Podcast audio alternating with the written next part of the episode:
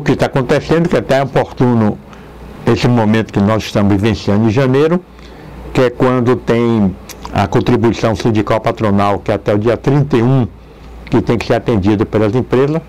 De fato, ela passou a ser facultativa. Isso trouxe uma inibição do empresário, como também do trabalhador, para pagar para os sindicatos deles a referida contribuição. É uma contribuição importantíssima para a atividade econômica dos sindicatos. O Sindiloja tem nela uma participação de quase 70% da receita anual da entidade.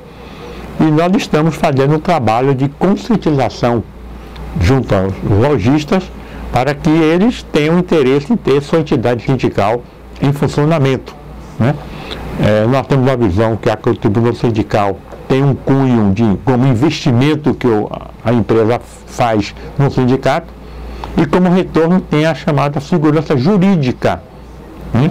quanto às convenções coletivas de trabalho que harmoniza a relação capital-trabalho, os acordos individuais que as empresas têm interesse em promover com o sindicato dos trabalhadores, o trabalho aos domingos e feriados, em que tem que se fixar em convenção em condições de trabalho. Hoje só não é necessário ter sobre o custo do trabalho, como antes tinha, porque tem uma medida provisória 905-19 que permite que o comércio dê apenas a folga. Mas se por qualquer motivo essa, essa MP não for referendada pelo Congresso agora até o início de março, vai voltar à situação anterior que é necessário constar em convenção as bonificações para quem for trabalhar dia de domingo e feriado, que é um custo do trabalho para as empresas. Então, é importante que o, a empresa tenha consciência de manter sua entidade sindical em condições de funcionar, e é isso que nós estamos buscando, mas que de fato a nível Brasil, há um enfraquecimento muito grande do sistema sindical brasileiro, não só no lado patronal, como no lado laboral, porque acabou a cultura da compulsoriedade.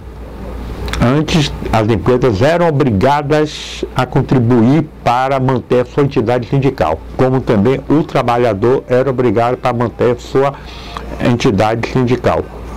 Mas com o advento da nova legislação trabalhista em 2017, isso fez com que a liberdade sindical fosse agregada à faculdade de a empresa pagar ou não, como trabalhador, a manutenção da entidade sindical.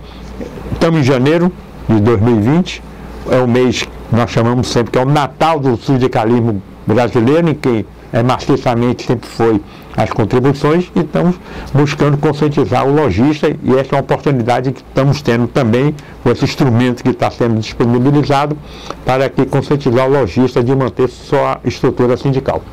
O prejuízo presente está que é, não desarmoniza a relação capital-trabalho. As empresas terão apenas que se orientar pela legislação trabalhista. E hoje existe na legislação uma coisa extremamente é, preocupante, que é o chamado que o negociado prevalece sobre o legislado. Então, qualquer convenção que se dê uma, uma, alguma conquista acima do que está definido em lei, isso passa a ser lei.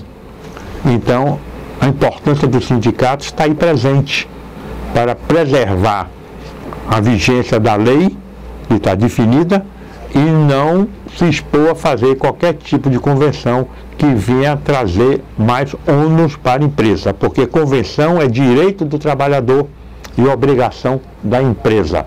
E os sindicatos patronais são importantíssimos para disciplinar, para regular essa, de maneira harmônica essa relação capital-trabalho.